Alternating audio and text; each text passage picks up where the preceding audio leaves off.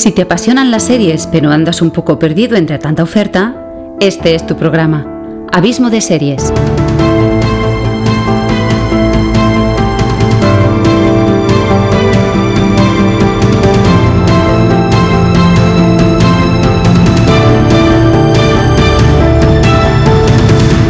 Con todos vosotros, Xavi Villanueva. Hola a todos y bienvenidos al séptimo programa de Abismo de Series, que he de advertir que será un programa especial, un poco diferente a lo que venía siendo habitualmente hasta ahora. Será probablemente un poquito más corto, no tendrá alguna de sus secciones habituales, pero tendrá otras nuevas y os explicaré bastantes novedades. De entre ellas destacaré que hoy, en Abismo de Series, podréis escuchar por primera vez una entrevista. Y os preguntaréis, ¿a quién? Para saber la respuesta a esa pregunta tendrás que esperar un poquito, pero te puedo avanzar que si te gustan las series y los podcasts de series, es muy probable que lo conozcas. Y como las novedades te las anunciaré en la siguiente sección, pues nada, que hoy dejo así la intro del programa y sin hacer el sumario ni nada, doy el disparo de salida a este séptimo programa especial de Abismo de Series.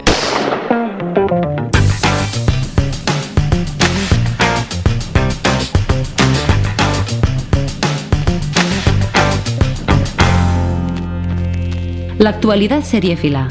Desde siempre, los caballeros templarios han ido asociados a misterios y leyendas y se han escrito infinidad de historias sobre estos monjes guerreros y las cruzadas. El jueves 6 de diciembre, HBO España estrenó la serie producida por History Channel, Nightfall, que contará de 10 capítulos explicando la caída de la Orden Templaria ante las fuerzas musulmanas.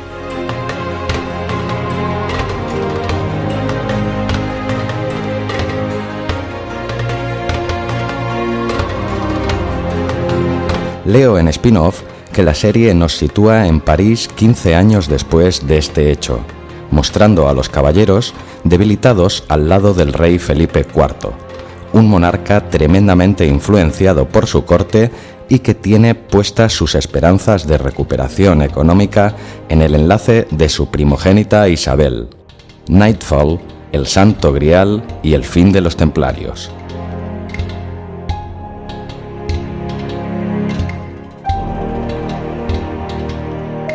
El protagonista de la acción es Landry, un caballero templario harto de la desidia de la Orden que lucha por recuperar Tierra Santa y continuar con la búsqueda del Santo Grial, elemento que, como es predecible, va a resultar elemental en la trama de esta primera temporada y así lo marca su primer episodio.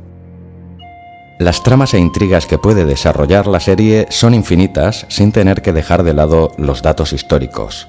Habrá que esperar al desarrollo de la temporada, pero en este primer acercamiento se palpa el sacrificio de la veracidad y potenciación de la ficción.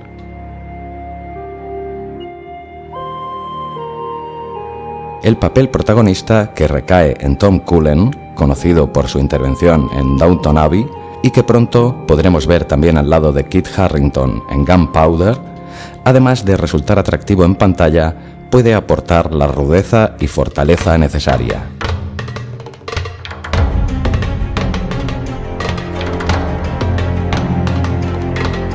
Añadir un producto más al boom de las series históricas es un arma de doble filo. No hace falta reparar en grandes ejemplos de ficción, como Juego de Tronos, lo importante es fijar el público que se quiere seducir y el nivel de rigor que se quiere aportar.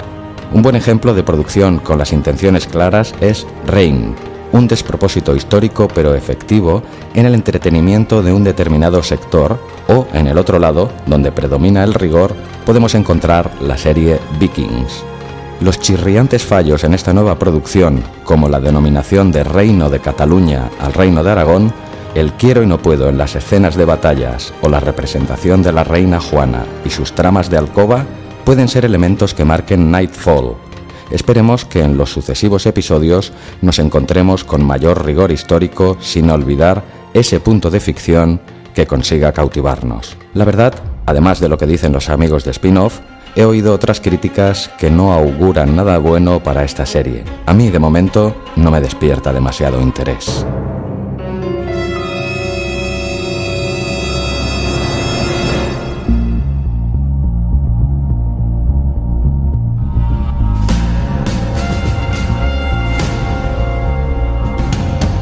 El culebrón de Kevin Spacey y las repercusiones con la serie House of Cards parece haber llegado a su final. Ted Sarandos, director de contenidos de Netflix, ha anunciado la reanudación del rodaje de la sexta y última temporada de la serie, prescindiendo de los servicios de Spacey. El papel protagónico de la serie recaerá en esta sexta entrega en Claire Underwood, interpretada magistralmente por Robin Wright, la civilina esposa de Frank Underwood, que protagonizaba Kevin Spacey. La producción permanece parada desde principios de noviembre para dar tiempo a los guionistas a encontrar soluciones argumentales a la desaparición de Underwood sobre el que evidentemente recaía todo el peso de la historia.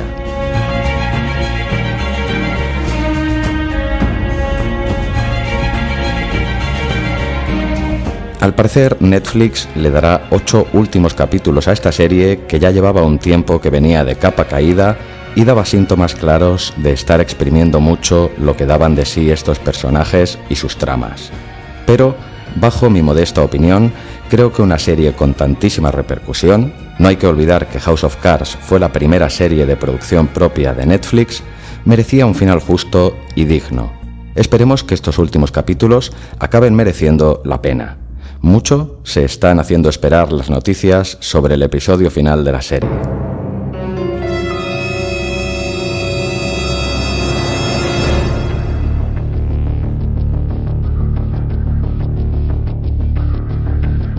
La semana pasada acabé de ver la primera temporada de una de aquellas series que llevaba varios meses en la recámara y que no encontraba el momento para ver. La extraordinaria Sense8 de las inclasificables hermanas Wachowski. Ahora voy por el tercer capítulo de la segunda entrega y estoy ciertamente enganchado, deseando saber más de estos ocho carismáticos personajes. Pues bien, leo en seriemaniac.com que se están haciendo esperar y mucho las noticias sobre el episodio final de la serie, desde que el pasado mes de junio se anunciara oficialmente que la serie quedaba cancelada tras dos temporadas en principio por el alto coste de la producción y sus cada vez menores cifras de audiencia.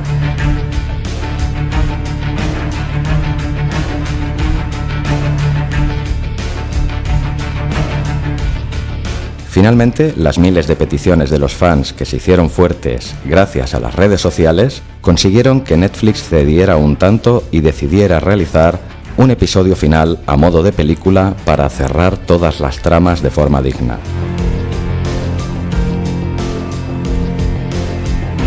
El episodio, como es habitual, ya se ha grabado en diferentes ciudades, por lo que sigue siendo fiel a ese carácter globalizador que tiene la serie.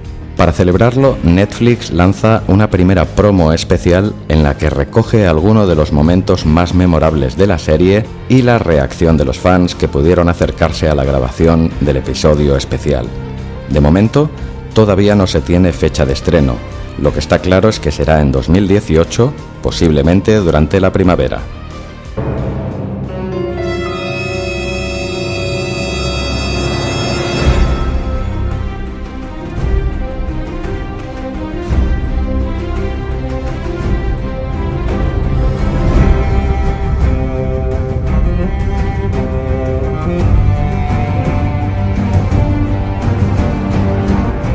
¿Eres fan o seguidor de Juego de Tronos? ¿Estás deseando saber novedades sobre su octava y última temporada? ecartelera.com nos informa que la actriz Emilia Clarke, que interpreta a Daenerys Targaryen en la serie, ha hablado con The Telegraph y ahí ha aclarado algunas de las medidas que se están tomando durante la grabación de los últimos episodios. La actriz eh, comentó, este año tenemos un control de las redes sociales muy estricto, Así la gente no podrá estropearlo todo. Pero lo más interesante es la confirmación de que se han escrito diversos finales de la serie para que no nos arruinen el final, algo que otro miembro del reparto, Nicolás Coster Waldau, no veía plausible. Se han escrito diferentes finales. Ninguno de los actores sabe cuál es el verdadero final. Si hay alguna filtración de cualquier tipo, no creáis nada porque probablemente no será verdad, comentaba Clark. A pesar de que es muy probable que sí existan guiones falsos escritos, que se lleguen a grabar como si fuera parte de la serie parece más difícil. Ya comentó Coster Waldau que me parece bastante estúpido. Saben lo caro que es rodar. No van a desperdiciar 100.000 dólares en un día de rodaje para algo que no van a usar. Eso no va a pasar. Emilia Clarke también habla de cómo le ha influenciado su trabajo como la madre de dragones. Entiendo mucho más lo que es y lo que significa ser mujer en nuestra sociedad. Me ha dado una imagen real de cómo es ser una mujer que lucha contra la desigualdad y el odio. Y como Daenerys se ha convertido en una mujer poderosa, no puedes esconderte. Estás uniéndote a las voces que están mostrando al mundo cómo es una sociedad igualitaria. La última temporada de Juego de Tronos será un evento televisivo casi sin precedentes, y desde la cadena encargada de su producción, HBO, saben que serán muchos los hackers interesados en filtrar el material antes de su estreno. Por ello, se han puesto manos a la obra para así evitar cosas como la masiva filtración que sufrió la séptima temporada de la serie cuando tramas y capítulos vieron la luz antes de lo planeado.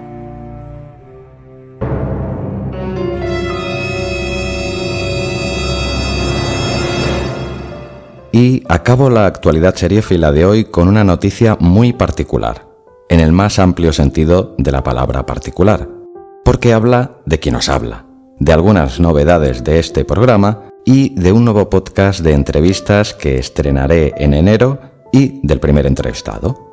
Me explico. Iré por partes. Las novedades que atañen directamente a Abismo de series son varias que os intento resumir. Como crece y seguirá creciendo el número de podcasts de la red Abismo FM, de momento ya van dos, este que estáis escuchando y Narraciones desde el Abismo, un podcast literario para descubrir nuevos autores y libros desconocidos que han quedado relegados a un cajón o a un disco duro, pues bien, en enero lanzaré dos podcasts nuevos de los que de momento os puedo anunciar muy poco, pero algo os adelantaré. El primero será un programa de entrevistas a podcasters, bloggers, emprendedores, artistas y gente creativa que me han influenciado o cautivado de alguna manera y que empezará con una primera entrevista que he grabado esta misma tarde, pero de la que te hablaré de aquí a un ratito, porque eh, va relacionada también con este programa. El otro podcast que estrenaré eh, en enero solo os avanzaré la temática, Así como en Narraciones desde el Abismo quiero dar voz a escritores desconocidos, en este nuevo podcast a quien daré voz será a cantautores desconocidos. Y como decía Mayra Gómez Kemp, hasta aquí puedo leer. En lo que a este programa se refiere, la primera novedad será el cambio en su periodicidad. Mientras no habían otros podcasts, era un programa semanal. Ahora no tendrá una periodicidad fija. Lo que puedo asegurar es que habrá al menos un capítulo al mes seguro. Si pueden ser dos, mejor que mejor, pero al menos un programa al mes está asegurado. Es probable que haga un capítulo largo de una hora u hora y pico, como hasta ahora, y otro de un formato más corto, de unos 20 o 30 minutos. Pero bien, sobre la marcha ya os iré informando. La segunda novedad es que a partir de ahora, en el programa también hablaré sobre algo que aún no he hecho, el cine.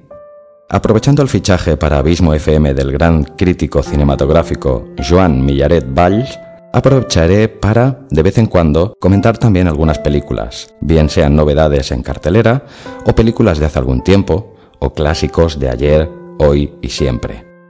Hoy, por ejemplo, la sección en profundidad irá dedicada al cine con la primera crítica que Joan ha escrito para Abismo FM, sobre The Square, la eh, película escogida como mejor película europea del 2017 por la Academia del Cine Europeo.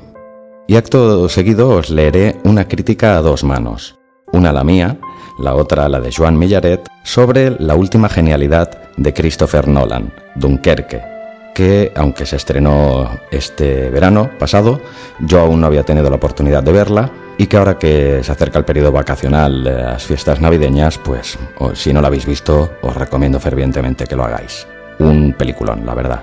Y la última noticia sobre Abismo de Series es que estrenará una sección de entrevistas en la que os traeré algunas de las voces más representativas de la podcastfera hablando sobre series. Hoy nos estrenaremos con uno de los culpables que yo haya acabado metido en esto del podcasting ya que su podcast sobre series fue el primer podcast que descubrí un buen día de hace ya tres años y pico. Sí, es la entrevista de la que te he hablado antes, con la que empezaré el podcast nuevo en enero. Pero, como el personaje entrevistado tiene un programa de series, Matando dos pájaros de un tiro, en el programa de hoy escucharás un fragmento largo de la entrevista y si la quieres escuchar íntegra, te tendrás que esperar a primeros de enero. Pero hoy podrás escuchar un amplio resumen. He conseguido llegar hasta aquí sin decir su nombre, no me lo puedo creer, pero es que es alguien que bien merece la pena un poco de misterio. Amigos oyentes, hoy en Abismo de Series, en exclusiva mundial, podréis escuchar a uno de los grandes entre los grandes de esto del podcasting. Ni más ni menos que al gran CJ Navas, director y presentador del programa más longevo de series de la podcastfera, el magnífico programa Fuera de Series. Y hasta aquí la actualidad seriéfila de hoy.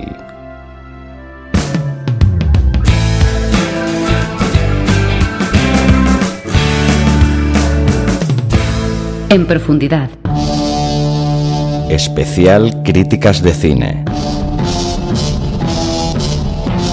The Square, de Ruben Oslund, por Joan Millaret Valls.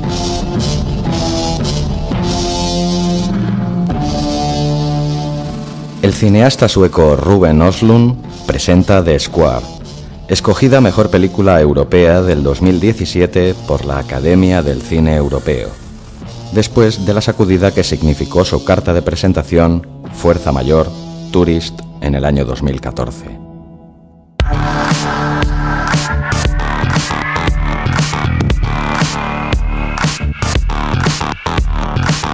El título original responde a un concepto espacial, geométrico, la plaza, el cuadrado, la nueva instalación que prepara el programador de un museo de arte contemporáneo, Christian, interpretado por Claes Bang, con la intención de llevar a la reflexión sobre la condición humana a través del valor de la ayuda desinteresada hacia los otros.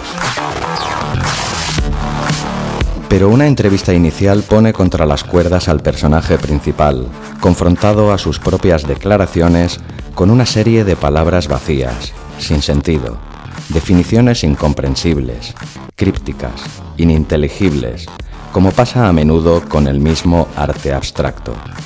Y el ideario o la voluntad de Christian de cara a la nueva exposición se pone en cuestión también a nivel personal cuando es atracado en medio de la calle después de caer en una trampa por ayudar a los demás. The Square es un film controvertido e incisivo, a menudo desde la comedia, utilizando un tono paródico y corrosivo. Esta orientación crítica y sarcástica se pone de manifiesto también en una escena de sexo entre la entrevistadora, Anne, interpretada por Elizabeth Moss, y Christian. Una situación que deja al hombre, padre divorciado con dos niñas, como un ególatra, confirmando la auténtica dimensión mezquina de un personaje tan célebre y famoso.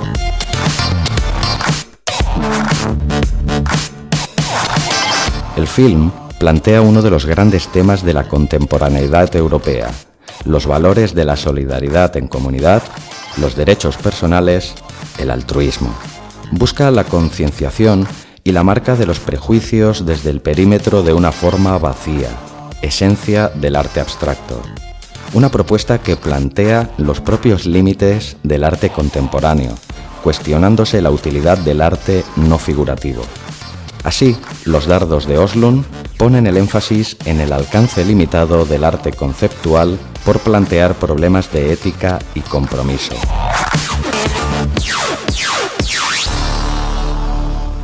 El planteamiento cinematográfico es tan abierto y atrevido que consigue poner contra las cuerdas al espectador. El discurso provocador y nada retórico aparece cargado de ambigüedad, contribuyendo enormemente a la fuerza que contiene esta tan temeraria como satisfactoria propuesta. Un film que interpela directamente al espectador y le aboca a la incertidumbre y a la duda, igual que al público confrontado a la contemplación del arte moderno que puede moverse entre la atracción o el rechazo, la misma reacción que busca el sueco Oslund en el público, fascinado o incomodado ante unas imágenes del film a menudo de sentido alusivo.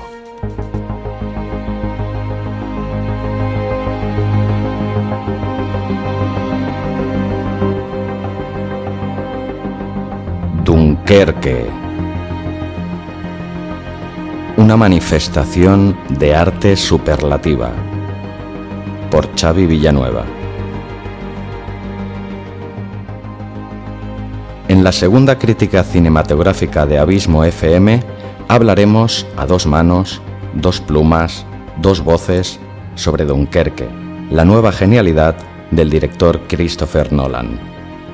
Aunque se estrenó en verano, aún no había encontrado el momento para verla. Hasta este pasado fin de semana. Me ha cautivado de tal manera que me ha parecido una buena idea escribir una crítica y añadir también la que en su día hizo el gran Joan Millaret Valls. Por si aún no la has visto, tendrás un buen listado de razones para hacerlo. Y si ya la has visto, podrás sumar más elementos de análisis a tu opinión. La primera impresión es que el señor Nolan lo ha vuelto a hacer. Se ha vuelto a reinventar y, nuevamente, el resultado es una manifestación de arte superlativa, una película para recordar, una magnífica y mastodóntica superproducción cinematográfica tratada por las manos de un orfebre del séptimo arte.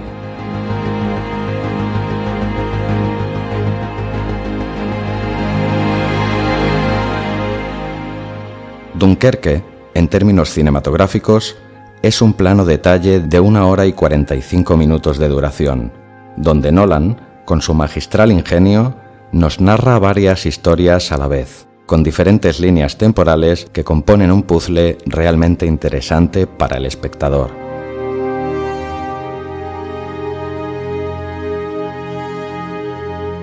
De entre las muchísimas cosas a destacar de este maravilloso metraje, el valor de Nolan de vender a Hollywood una historia de la Segunda Guerra Mundial en donde no vemos en toda la película al ejército americano. Si esto por sí solo no es extraordinario, tampoco vemos a ningún soldado alemán, tan solo sus aviones. Es innegable que esto es bastante inaudito en el cine hollywoodiense. Nolan nos reproduce al milímetro la Operación Dinamo, conocida popularmente como el Milagro de Dunkerque, una evacuación masiva de tropas aliadas sucedido a finales de mayo de 1940 en las playas de esta localidad francesa, cercana a la frontera con Bélgica. Dicha operación supuso el rescate de unos 200.000 soldados británicos y más de 100.000 entre belgas y franceses.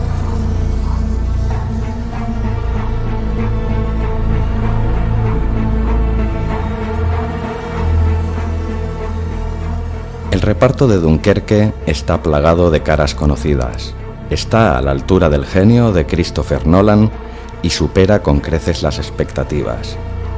Hay actores consagrados como Kenneth Branagh, Tom Hardy, Mark Rylance y Cillian Murphy, y el talento de nuevos valores como Harry Styles, Fionn Whitehead o Charlie Palmer Rothwell.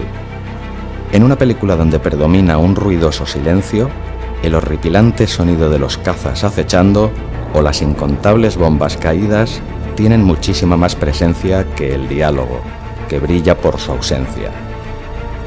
En esta tesitura, el lenguaje no verbal toma protagonismo y reconozco que todo el reparto está sobresaliente. Remarcar un solo nombre resultaría injusto para con el resto.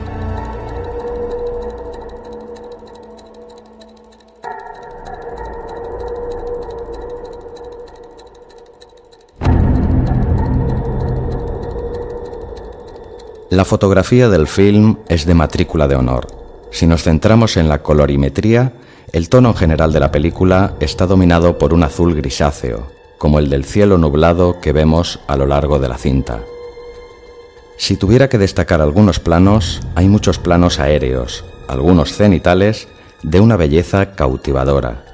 La recreación de las batallas es sobria y fidedigna y los efectos especiales, tan bien hechos, con tanto gusto, que no se hacen notar. Cumplen su función a la perfección sin grandilocuencias innecesarias.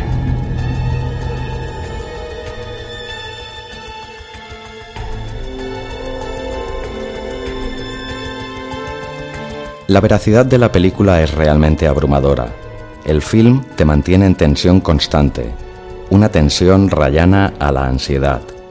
La pista de audio es francamente sobrecogedora, si al ruidoso silencio le sumas la incontestable banda sonora de otro genio, ni más ni menos que el inmenso Hans Zimmer, que ya ha colaborado con Nolan en Interestelar, Origen y El Caballero Oscuro, y que entre su inmenso catálogo también cuenta con otros insignes éxitos como Gladiator, la reciente Blade Runner 2049 y también El Rey León, por la que se llevó el Oscar a la mejor banda sonora en 1995, tienes el acierto garantizado. Si tuviera que definir la banda sonora de Dunkerque con una sola palabra, solo se me ocurre una, angustiosa. Teniendo una fotografía sublime y unas actuaciones hiperrealistas, la banda sonora no podía ser menos y matiza la historia dotándola de una atmósfera asfixiante, un tempo amenazador, una cadencia extenuante en donde tus nervios están los 105 minutos de metraje literalmente a flor de piel. En definitiva, si aún no has visto Dunkerque, te estás perdiendo la nueva genialidad de Christopher Nolan, su primera incursión en el cine bélico, su primera gran batalla ganada.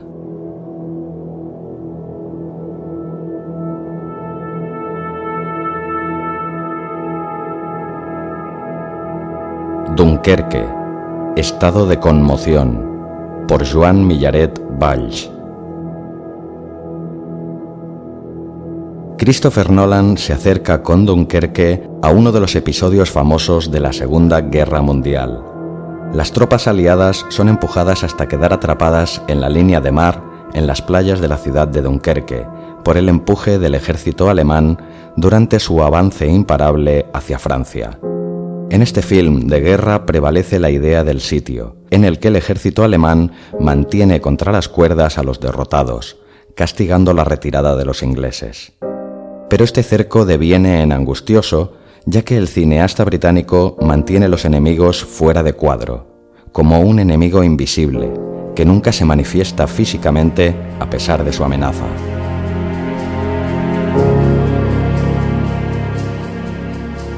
Recursos propiciatorios de situaciones concentracionarias y claustrofóbicas, que parecen provenir de aquel film paradigmático sobre la modalidad del aislamiento y el asedio de un grupo de soldados perdidos en el desierto durante la Primera Guerra Mundial, La Patrulla Perdida, de 1934, del gran John Ford.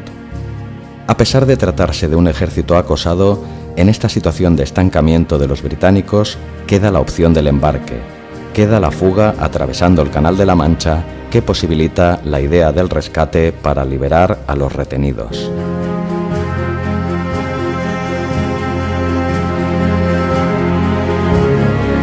A pesar de la vergüenza de la derrota, la humillación del desastre, Nolan sustenta su espléndido film sobre la épica de la subsistencia, una idea que lo aleja de las gestas victoriosas del campo de batalla para alabar el espíritu de resistencia y sufrimiento, acercándose a un registro habitual del género bélico como es la línea más supervivencialista, aquella en la que prevalece el salvarse antes de nada, sobrevivir a la diáspora del retroceso, al igual que los films de desastres bélicos caso de la caótica y demencial retirada de las tropas alemanas del frente ruso reflejado en Stalingrado, del 1993, de Joseph Bismayer. El desbarajuste monumental de la batalla de Dunkerque incorpora también una dimensión apocalíptica, perfectamente espectacularizada en un film reciente que retrataba el infierno de Dunkerque como expiación, del 2007, de Joe Wright que nos dejó aquel virtuoso y dilatado plano secuencia en la playa que en realidad era la percepción de un moribundo. Este tono dantesco lo incorporan en el film de Nolan los grupos de soldados de tierra, sobre todo Tommy, interpretado por Fionn Whitehead, que intenta varias veces escapar del asedio por mar y que le lleva a vivir prácticamente tres naufragios, renaciendo hasta tres veces. En una situación desesperada, Tommy sobrevive cerca de un barco hundido del que ha sido expulsado. Salva la vida de nuevo en el hundimiento de otro barco torpedeado por un submarino o se salva nadando los intentos frustrados de escapar con un barco abandonado y embarrancado en la playa nuevamente destruido.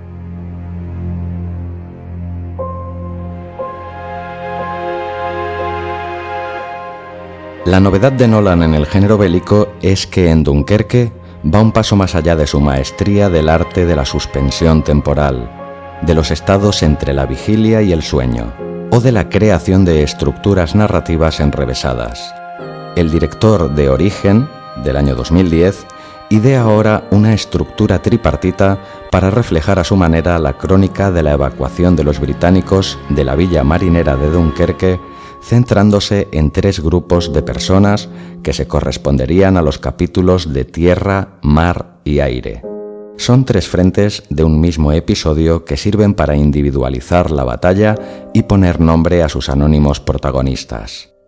Estos tres puntos de vista diferentes, pero complementarios, corresponden a los soldados de a pie que procuran huir como sea del frente roto para volver a Inglaterra, unos pilotos británicos que intentan abatir los aviones alemanes para proteger los destructores que cargan los soldados para devolverlos a casa, y un grupo de civiles de la costa británica movilizados con sus embarcaciones de pesca para ayudar a embarcar el mayor número de soldados. Pero que el espectador no se piense que este relato múltiple de historias cruzadas se desarrolla de forma paralela, manteniendo una simultaneidad en el tiempo, sino que los mismos hechos son descritos desde las tres perspectivas separadas por una franja de tiempo, como si las imágenes se suceden con cierto decalaje unas de otras, en un argumento de acciones demoradas.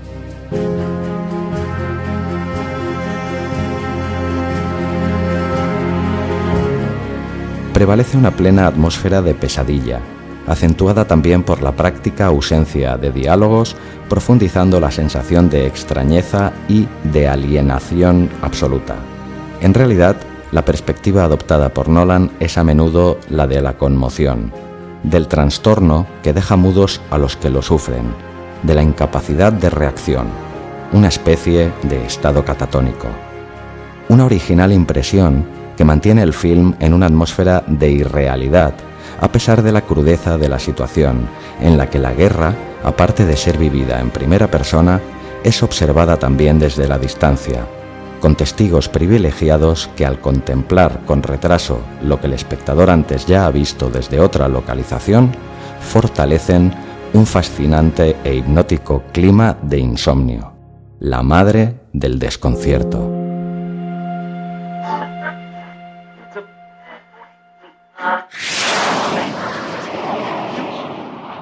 Abismo FM, una voz diferente y muy personal sobre series, podcast y mucho más.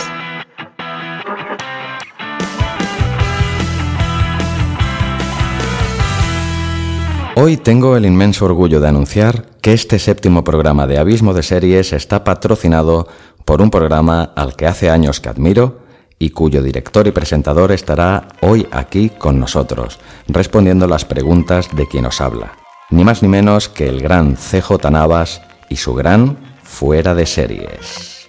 Estás escuchando Fuera de Series con CJ Navas.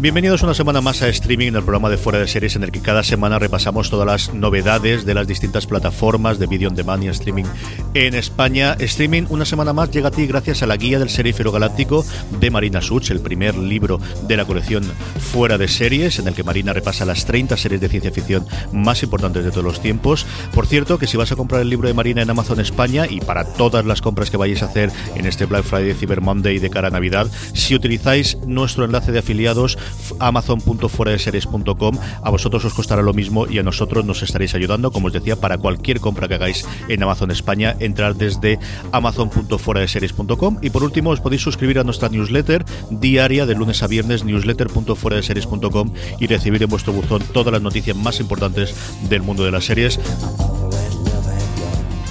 Pues bien, después de escuchar la cuña de fuera de series, qué mejor que os deje con un amplio resumen de la entrevista que le he hecho esta tarde a su presentador. Queridos oyentes, con todos vosotros, CJ Navas.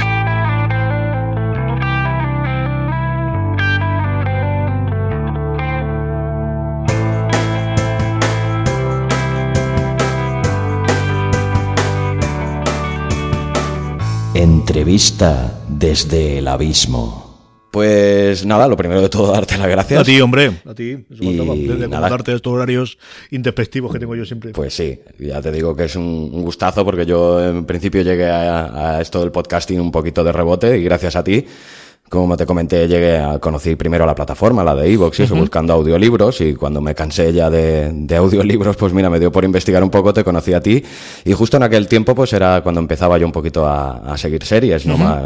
había seguido alguna muy puntualmente, pero no era un, un serie adicto, ¿no? Por decirlo de alguna manera, Sí, sí, sí. y me empecé a aficionar un poquito también, pues de rebote gracias a ti, ¿no? Empecé a, esc- a escucharte y, y tus críticas, pues la verdad que la gran mayoría de ellas eran muy acorde a mis pensamientos, y, y mira, nació una afición y, esto me lleva hoy, pues eso, al momento en el que me planteé a, a hacer un programa sobre podcasters y entrevistas a algunos de los más representativos, eh, bajo mi criterio, pues hombre, para mí tenías que ser el primero y hombre, te agradezco que estés hoy aquí. Muchas gracias, que estas cosas para el ego siempre van muy bien, porque te voy a decir otra cosa. Te engañaría si te diriges de no. Muchas gracias. Hombre, que yo creo que el- también, aunque venga de otros medios, como te dije, yo vengo del medio audiovisual, Sí. pero no siempre te reconocen tus méritos o tus éxitos o, o lo que haces bien o lo que haces mal, y bueno, yo creo que siempre te agradecer, ¿no?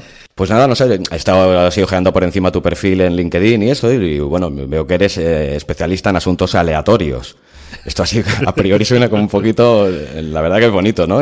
¿Esto te transforma en un experto en loterías del Estado o algo así? Ah, vamos no, a ver. No, fuera de la broma. No, pero, no, pero viene el aleatorio, me- a mí me conduce al azar, ¿no? El- ¿Crees tú en el azar, por ejemplo? Sí, hombre, el azar existe, eso es totalmente indudable. Al final, por formación, uno es estadístico, entonces, quieras que no, vamos a ver. Lo de especialista en asuntos aleatorios lo tengo porque es una frase que decía un amigo mío cuando a él le tocaba eh, fundamentalmente apagar fuegos apagar marrones a su trabajo y este era un puñetero genio, es un tío que, tenía ideas y frases geniales y un día dijo que él lo suyo era especialista en asuntos aleatorios porque todos los días que llegaba al trabajo se encontraba con algo nuevo y algo diferente. Y yo cuando empecé a trabajar en la universidad, hombre, tienes unas clases muy regladas, una cosa muy regladas, pero luego parte de, de la ventaja que tiene la universidad es que te permite, dentro de lo que tienes que hacer, eh, meterte en muy fregados, hacer mil millones de cosas, tanto de investigación como, bueno, pues el horario que tienes te permite hacer ciertas cosas.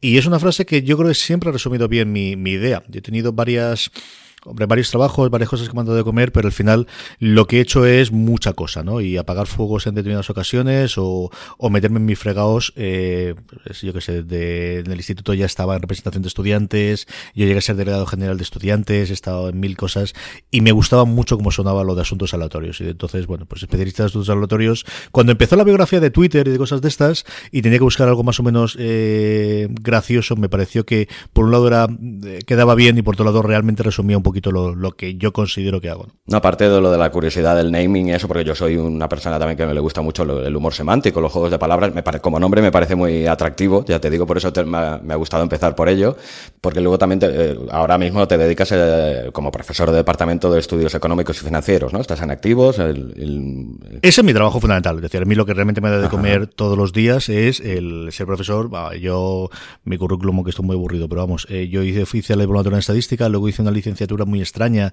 que era una licenciatura de segundo ciclo que se llamaba Ciencias Actuariales y Financieras, que era, bueno, pues una rama de económicas o una especialización de económicas que cuando yo estudié existía. Y cuando terminé aquello, yo estuve tres meses en el 2011, eh, en el 2001, perdóname. Eh, me acordaré siempre porque, vamos, la caída de las Torres Gemelas me pilló volviendo del, del trabajo, uno de esos, en el grupo de empresas de la Caja de Ahorro del Mediterráneo, haciendo un poquito de gestión de, de control. Y, bueno, yo en un grupo de empresas para la parte financiera y la parte de seguros. Y salí, habían salido unas plazas de, de profesor a la universidad de entonces ayudante, de escuela universitaria, que es como se llamaba el, el- aquello. Eh, mis padres son profesores, mi madre es maestra y mi profesor es profesor y director de, un instituto originalmente de, de secundaria, ahora de formación profesional desde hace bastante tiempo.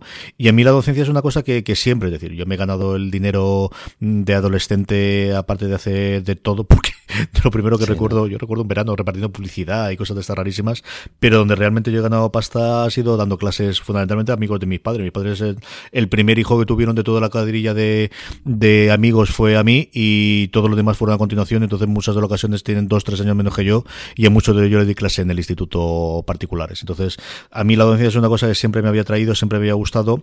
Cuando entré en la universidad, como te digo antes, que, que fui delegado de estudiantes, me gustó mucho el mundo universitario y opté esa plaza y desde el 2001 pues soy profesor de cosas de contabilidad, de finanzas, de un poquito de todo, y es realmente lo que me da de comer. ¿Cómo te lo haces para eh, compaginar todo esto con tu vida familiar y tu relación de pareja y todo? Porque... Pero ahora es más complicado. Cuando yo empecé con todo esto, estaba soltero, sin compromiso y estas cosas, ahora casado y con dos crías mellizas de seis años, la cosa es más complicado. Bueno, pues reduces. Ya, yo veo mucho menos series que la que veía hace siete u ocho años. Eh, parece también que vemos todavía, porque hay muchísima más oferta, evidentemente, que hace siete u ocho años. Eh, y el resto te vas organizando. Las clases, hay un momento en el cual sí, eh, también depende del tipo de clase, tienes que actualizarte más o tienes que cambiar más de un año para otro. Yo daba antes una, una titulación que casi todos los años cambiaba porque tenía mucho efecto legislativo. A día de hoy que más cosas de contabilidad, cuando hay un cambio, un cambio muy gordo, pero suele ser cada 15 años o cada 20 años. Y si no, el resto es coger soltura, ir modificando un poquito los ejercicios y no es tantísimo problema. Pero al final es, bueno, pues elegir y separar y, tratar de, organizarte un poquito el tiempo y, los tiempos muertos, aún así es complicado. Es complicado. Sí, porque veo que también que te participas o eres creador de la Fundación Iniciador. No sé si esto también lo tienes en Iniciador lo tengo muy abandonado. Iniciador fue una época en la que había mucho movimiento, especialmente con el principio de la crisis, eh, de, de, de, de, cosas de emprendedores e iniciador, al menos en Alicante, más incluso en Alicante capital que el resto de la provincia. Yo no sé otros sitios también sería igual.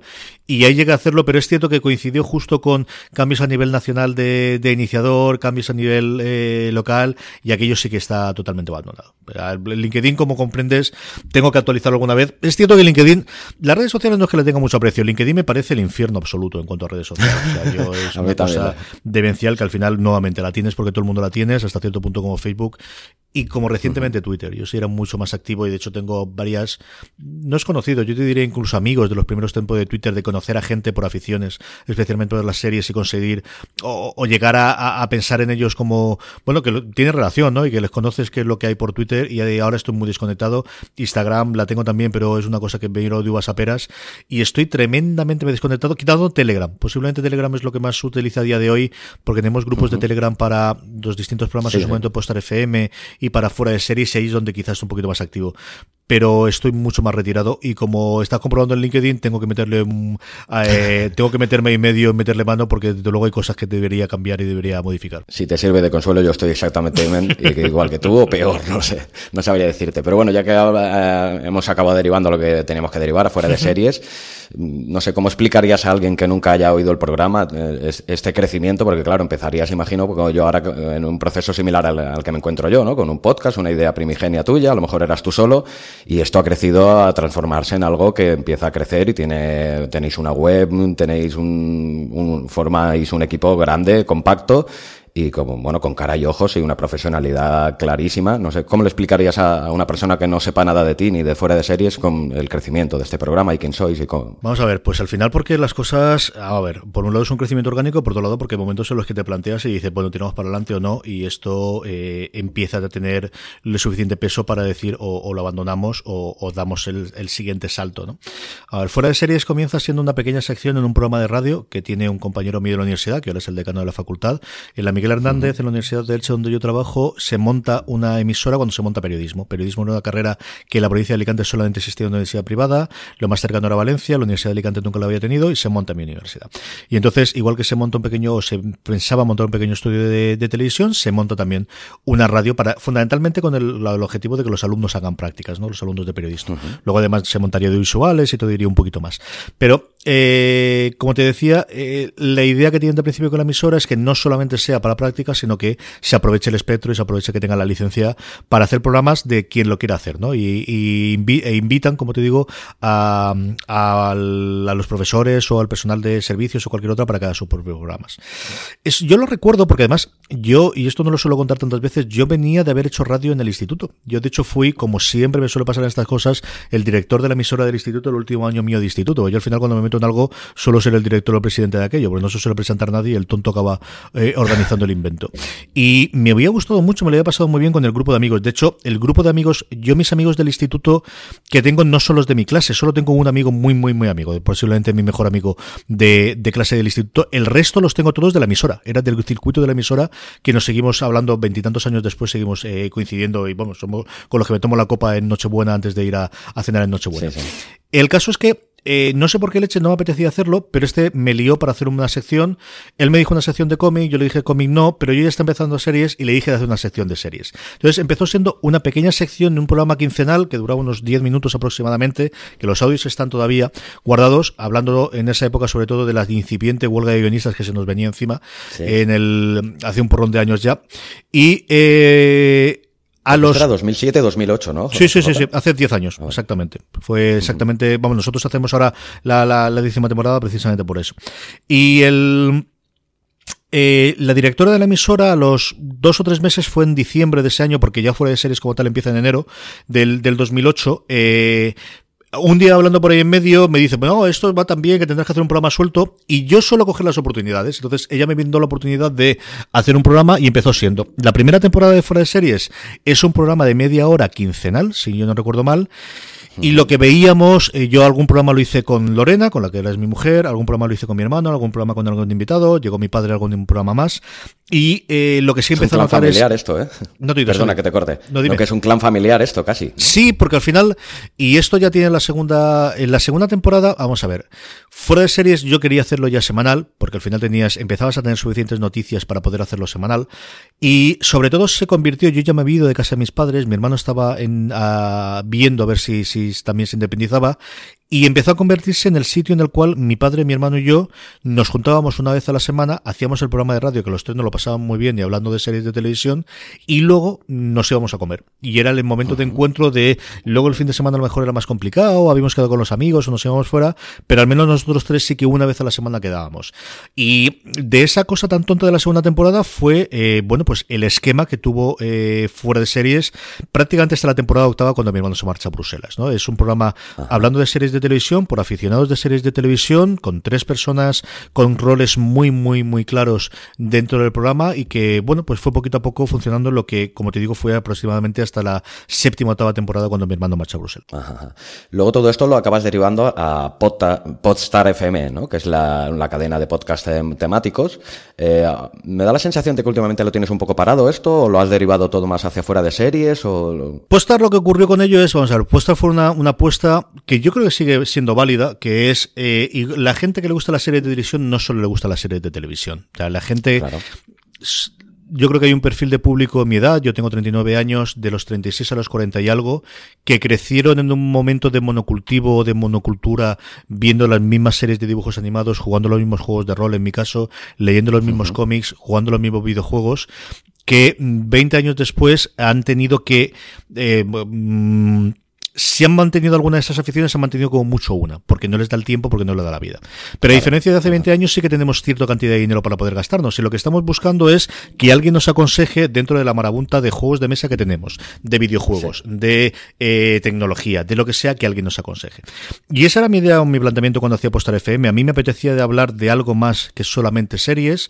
El empujón definitivo fue cuando hablé con Pedro Aznar para hacer un programa sobre Apple, que es la otra gran afición que yo he tenido, la tecnología, pero especialmente en los últimos 10 años yo sido, bueno, pues comprador de Apple antes de que existiese el iPhone y, teniendo Macs cuando todavía tenían PowerPC en vez de Intel dentro, no de antiguos, pues sí que tengo amigos míos que tuvieron desde sistema 7, el sistema 8 y tal.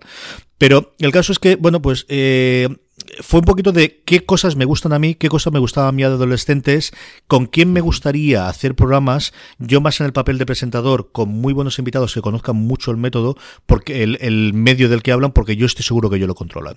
Y así nace Credits, haciéndolo un programa de videojuegos con Roberto Pastor, que posiblemente la persona que yo conozca que más sabe de videojuegos y que mejor sabe transmitirlo, antes de que volviesen con Café Log. Empiezo a hacer una cosa más con Pedro Andar, empezamos a hacer Slamberland sobre cómic, empiezo a hacer la colina de Avalon con, eh, con Paco y hablando de juegos de mesa, como te digo, fundamentalmente mis aficiones más allá de fuera de series, ¿no? de series de televisión que yo tenía desde, desde adolescente.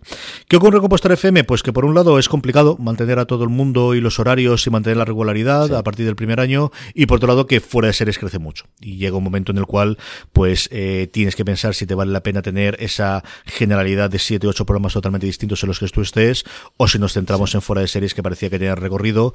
Ya veníamos haciendo varios programas de fuera de series, hacíamos reviews en el que hablábamos de una serie, de una temporada en concreto.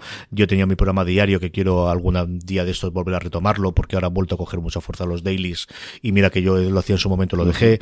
Y el caso es que mm, a lo largo de este 2017, también por muchas movidas de, pues la vida te lleva por un montón de casas y no ha sido un año especialmente bueno eh, a nivel de, de, de, follones que hemos tenido familiares y cosas de estas, pues al final tienes que centrarte y tienes que concentrarte en una cosa y, la apuesta decidida desde luego a día de hoy es Forest. Sí, porque veo que también en fuera, eh, en fuera de series también tenéis un canal de YouTube en la que habéis tenido épocas en las que vais introduciendo contenidos y otras que a lo mejor tenéis el canal un poquito más en stand-by, ¿no? Empezasteis hace unos meses una interesante iniciativa, la de Diario de Series.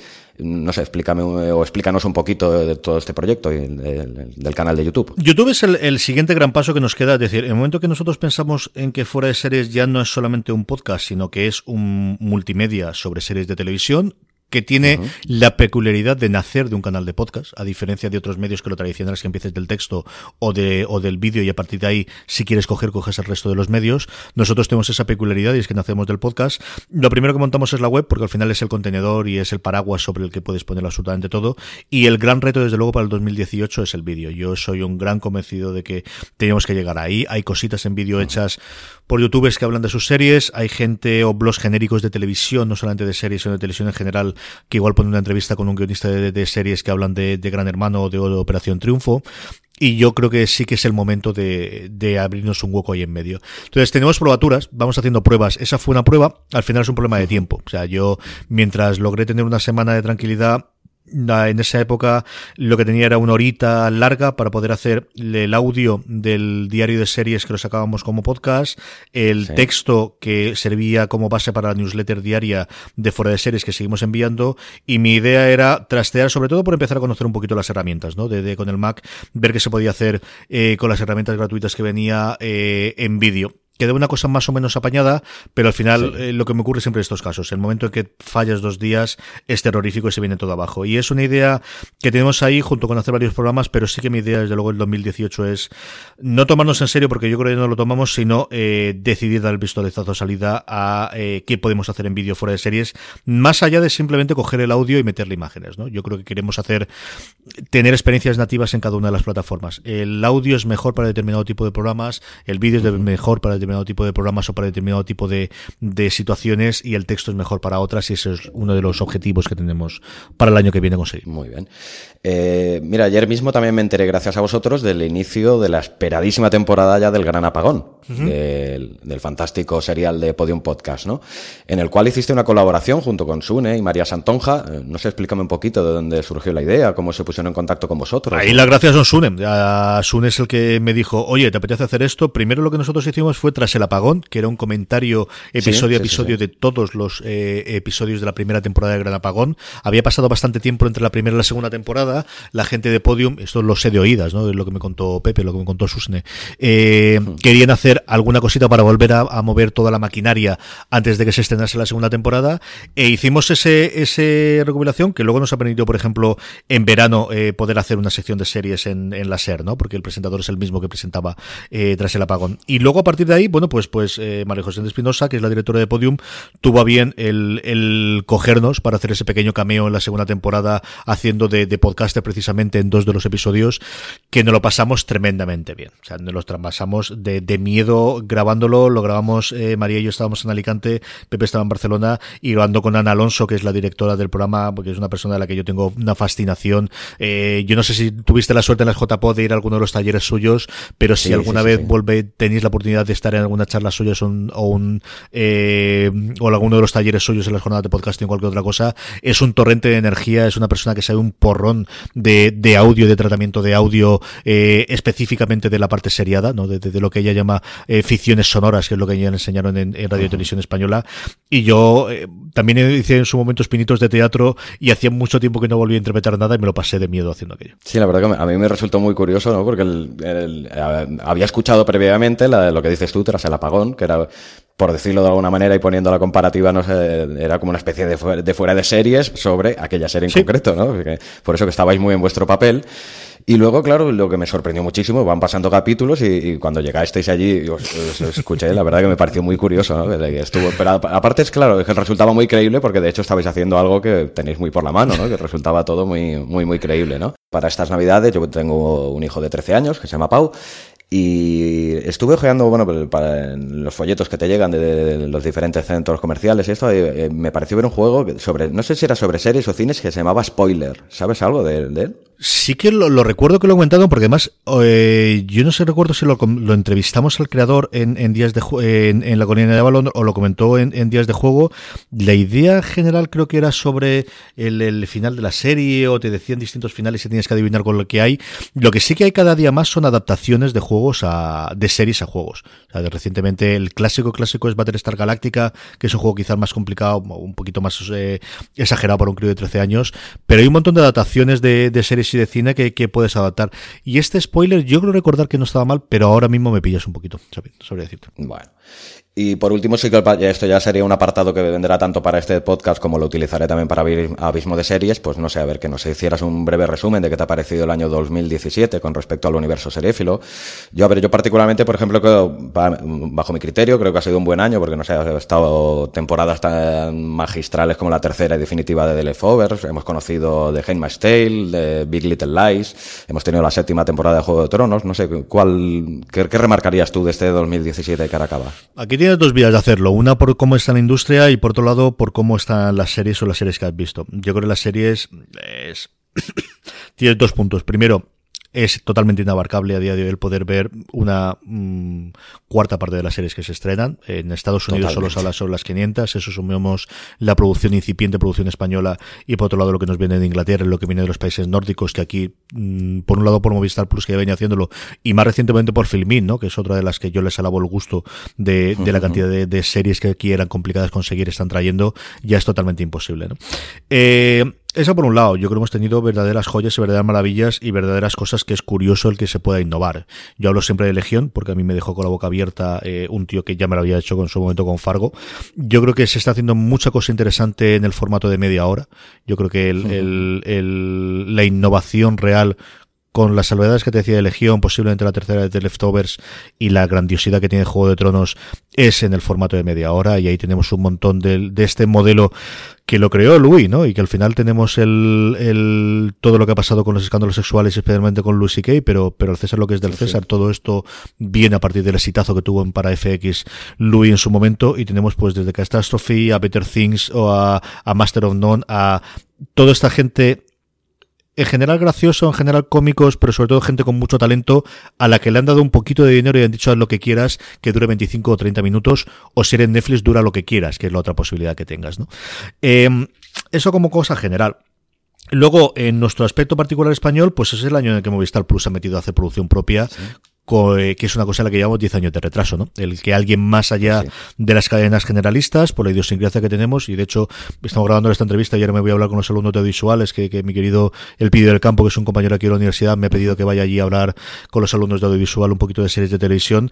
Eh, yo creo que llevamos 10 años de retraso y nadie había dado el paso hasta ahora. Tuvimos esos momentos y esos escarceos que tuvo Canal Plus, especialmente con Crematorio, la que todos recordamos, pero en el primer momento que hay una apuesta seria por parte suya, por parte de Fox para hacer vis a vis, aunque veremos cómo queda Fox después de la compra de Disney. Y la tercera es esta, ¿no? Es todos los movidos empresariales y todos los movimientos que se está haciendo corporativos. La entrada firme de Apple ya convencida, el dinero que se está gastando Netflix, acabamos el año con Disney con una oferta firme de compra a falta de que la, la Comisión del Mercado de la Competencia Americana y luego los locales lo autorice comprando los principales activos eh, de, de Fox. Eh, aquí en España tenemos la entrada en filming, como te decía antes, seriamente con las, con las series nórdicas e inglesas. Acabamos con la entrada de Sky que vamos a tener. Eh, un añito se cumple ahora de la entrada de HBO, que realmente a efectos prácticos fue en enero cuando entró. Tenemos un montón de competidores, tenemos un montón de gente, tenemos una oferta absolutamente alucinante, eh, mejores televisores, más sitios donde podemos ver las cosas y, cada día hace más falta pues lo que eh, modestamente intentamos hacer en fuera de series, ¿no? Que es alguien que te explique, escribe y te aconseje en función de tus gustos que puedes ver porque tenemos una oferta absolutamente alucinante. ¿Temes que por el contrario, en vez de ser positivo, el, el que haya tantísima oferta pueda llegar a generar saturación? Yo creo que las series han llegado para quedarse por una sencilla razón y es que para el momento tecnológico, legislativo y, situacional que tenemos de la industria, es el mejor herramienta que hay. Yo, no sé es una teoría mía o de alguna sacado, y es cada momento en función de cómo sea, y sobre todo yo creo que es un punto tecnológico, tiene un, hecho preponderante, ¿no? Y bueno, pues cuando existían teatro solamente, la gente iba al teatro porque no había más. Cuando se estrena el cine y la cosa es relativamente barata y no tenemos más opciones de cultura, pues la gente va al cine y, y es lo que funciona. En el 2017, con la ubicuidad de los Black Mirror, ¿no? De, de, las pantallas oscuras para poder ver en cualquier sitio eh, alguna cosa, con la disponibilidad de tiempo, con la posibilidad de parar y volver a recortar después, el formato que mejor funciona para fidelizar a la audiencia, porque al final no nos olvidemos, esto es un negocio y las series se hacen no por amor al arte porque a alguien le gusta mucho ver The Handmaid's Tale, sino porque alguien piensa ganar dinero con ello, sea una cadena, sea un método de streaming o lo que sea, el mejor método que existe a día de hoy para fidelizar la audiencia de forma audiovisual es una serie de televisión. Puede ser documental, puede ser de ficción, puede ser más larga, puede ser más corta, pero el mejor método que hay para enganchar a la gente es ese, mucho más que los concursos, mucho más que el deporte, o al menos unos precios razonables, o el que puedes hacer más, es decir, la NBA es cojonuda, pero solamente una persona tiene los derechos de la NBA y no más partidos. No puedes hacer más. Es que no hay más. Series, puedes hacer las que quieras. Tendrá limitaciones. nunca fueron buenos. Claro, tendrá las limitaciones de, de, Ahora las peleas es a quién fichas. O sea, los últimos grandes contratos que se están dando no son actores, son a creadores. Son, son eh, el fichaje de Sonda Rhimes por Netflix, eh, Ryan Murphy fichando o firmando por FX, pero al mismo tiempo vendiendo al otro lado, las leches que se han dado hasta que Amazon finalmente contrató a Matthew Weiner, el creador de los Mad Men, para hacer la cosa de los Romanov.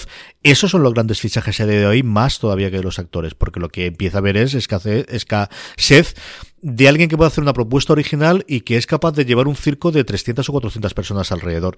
Pero lo que te digo es decir, yo creo que sí que va a haber cadenas que se echen atrás, ya ha habido varias cadenas americanas que hicieron una o dos series y se han retirado, eh, pero han llegado para quedarse. O sea, las series es el formato de nuestra época audiovisual. Igual que fue la literatura en, su momento cuando solamente podíamos leer, igual que lo fue el cine en su momento, yo creo que este es el momento de las series.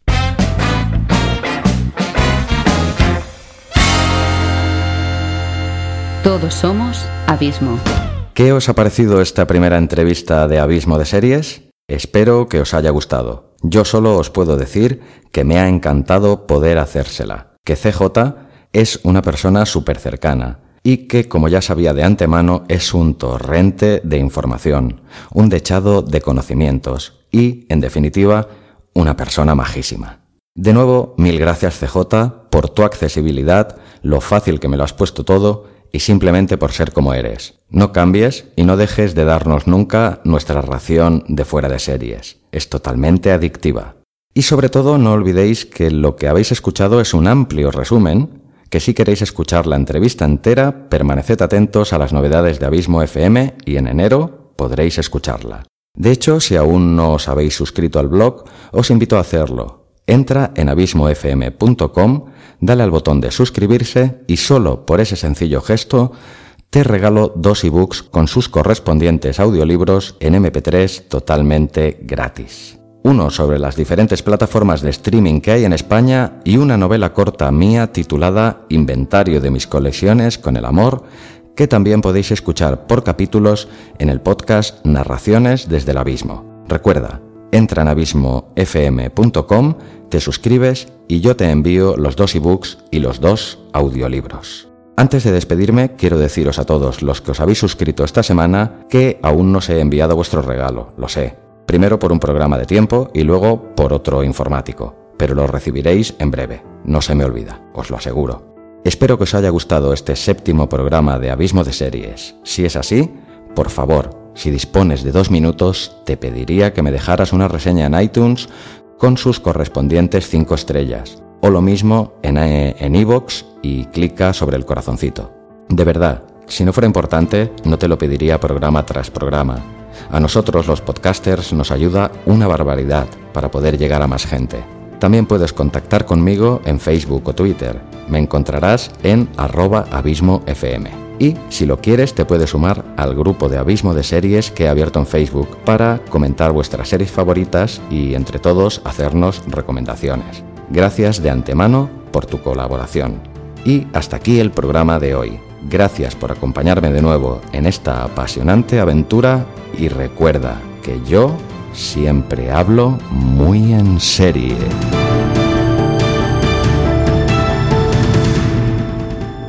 Abismo FM una voz diferente y muy personal sobre series, podcast y mucho más.